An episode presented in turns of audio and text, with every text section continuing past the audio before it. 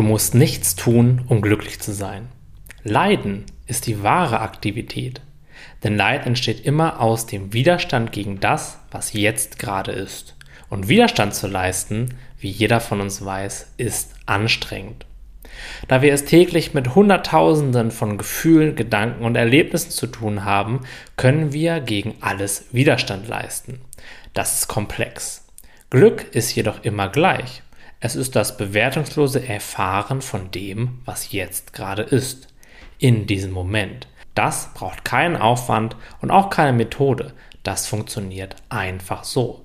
Es ist unser natürlicher Zustand, einfach nur wahrzunehmen, bevor wir uns mit dem Denker dort oben im Kopf identifiziert haben. Er ist es, der uns durch seine Bewertungen, Widerstand, Vergangenheit und Zukunft durch all diese Konzepte in die falsche Richtung schauen lässt. Schaust du hinter diesen Widerstand, erkennst du, dass Glück und Lebensfreude dein natürlicher Zustand im Hier und Jetzt sind.